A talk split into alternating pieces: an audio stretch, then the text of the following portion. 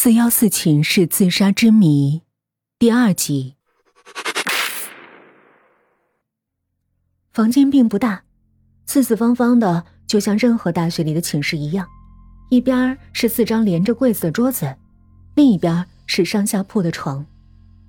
不知是因为窗子朝北，还是因为别的什么，房间里的光线很差，似乎还有点冷。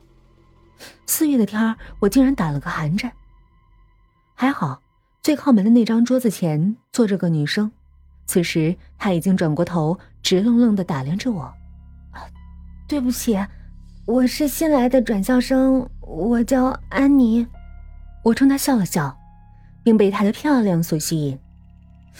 我从来没有见过这么美丽的女孩子，不过这个绝世美女倒没什么反应，只用手指指了指旁边的桌子，冷冰冰的说。你的位子在这儿。我心中无奈的叹了口气，走到那桌子前，开始整理行李。那冷漠的女生拿出镜子，梳起头发。我从镜子里看到她秀美的脸庞。我读的是影视表演专业，我想，像她这样有资本的女生，肯定是班里的佼佼者，前途无量。阿婷，你在吗？随着一声叫喊，门外又闯进一个女生。天哪！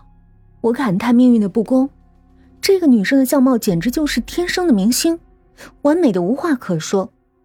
同时和两个美女在一个寝室，我开始有点不自在了。后进来的女生看到我，热情的拉住我的手：“你就是安妮吧？我叫高琳琳，叫我琳琳就行了。一直想着你能快点来，寝室只有三个人，闷都闷死了。”然后琳琳热心的帮我理东西。还告诉我一些学校里要注意的事项。他的开朗活泼使我们很快成为了朋友。可是先前那个女生始终没有加入我们，也没有说一句话。同是美女，性格却天差地别。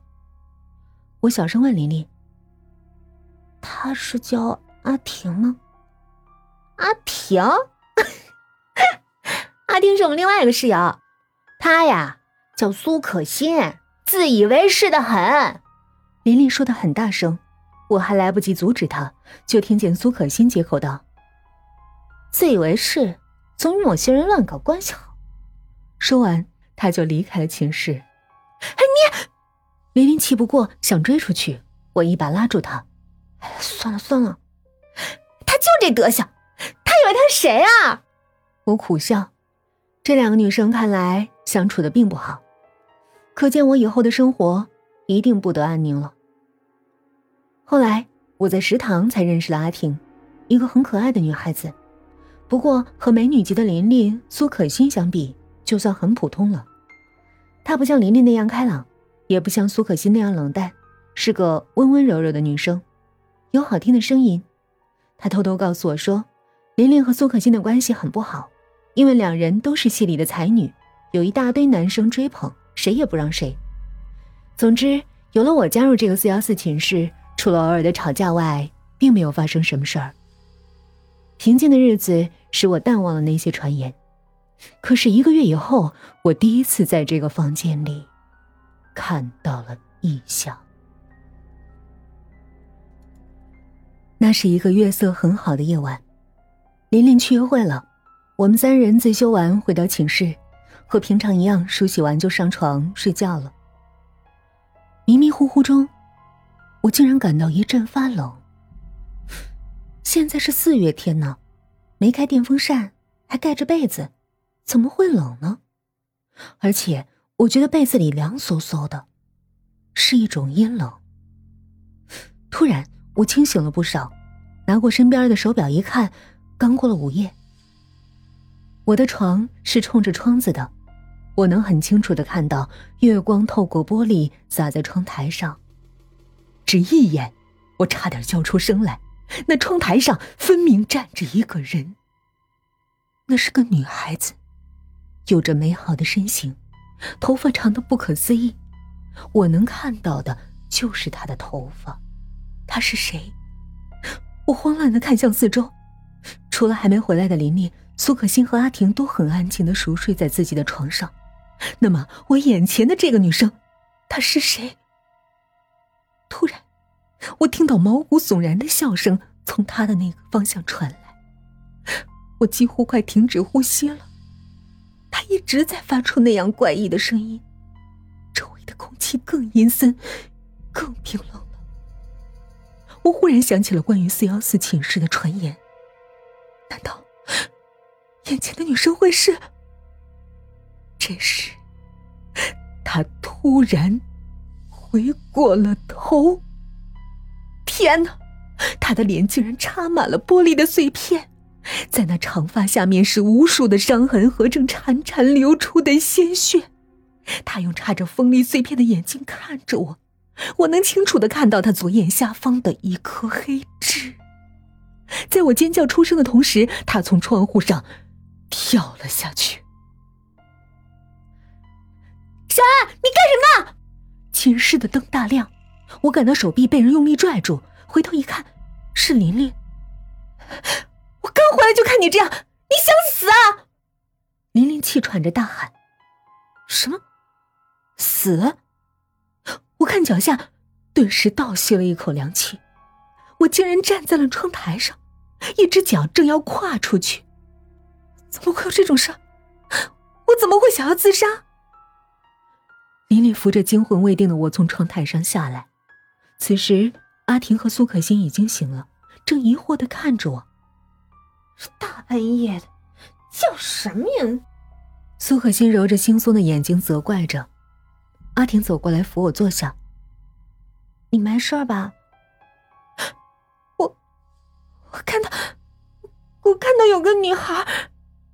我只感到思绪一片混乱，说出的话也语无伦次。他，他从窗台，窗台上跳下去了。什么女孩？林林探视看了看楼下，什么也没有啊。我回来的时候就看你一个人站窗台上，我看你是不是做梦了？是做梦吗？我知道，除了我，没有人看到那个女生，所以也没人相信我的话。而且，我确实也不能肯定那是不是我的幻觉。后来他们见我没事了，就各自回到自己的床上。很快我就听到了琳琳打呼的声音，可是我却怎么也睡不着了。我一直死死盯着那个窗户，生怕又有什么会出现在那儿。不过，第二天醒来我才知道，我还是睡着了。我没有再提起昨晚的事儿，我决定自己去调查。四幺四室究竟有什么秘密？我想到去找邢娜。那天他似乎要说什么，可见他一定知道一些事儿。我特地赶到二宿门口等邢娜，一个小时左右，我看到她从楼里走出来，手里还提着热水瓶。学姐，我叫住他，他打量了我一会儿。你，哦，我想起来了。你是小安，学姐，你还记得我？太好了，我有点事儿想请教你，能不能到后面树林里说呀？邢娜考虑了一下，同意了。什么事儿啊这么神秘啊？树林里一个人也没有，正合我意。邢娜已经忍不住问了起来。我犹豫了一会儿，低声说：“是关于我的寝室，四幺四。”果然，邢娜又露出了第一次见面时害怕的表情。那，那那你出事了吗？没有，你别害怕。我不打算告诉他我看到的。我只是想知道，四幺四寝室有什么秘密吗？为什么大家一听到四幺四就害怕呀？邢娜开始迟疑不决，在我再三恳求下，她还是说了。你大概不知道，在你们之前那个寝室是我们住的。原来你也住过四幺四啊？是，两年前的事儿了。邢娜就着草地坐了下来。在我们四个女生住进去之前，我们就已经听说了，说那个寝室是凶宅，好几个女生在那跳楼自杀了。可是我们都不相信什么鬼神之说的，还开玩笑说，如果真的看到鬼，就把他推下去，让他再死一次。那个时候我们四个确实没有任何担心，没想到真的会发生那样的事儿。发生什么事了？我的心提到了嗓子眼儿。在我们寝室，和我关系最好的女生叫蒋思辰。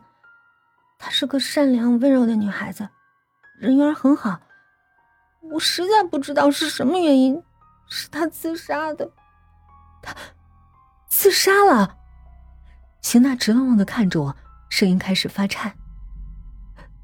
对，蒋思辰自杀了，就是从四幺四寝室的窗户跳下去的。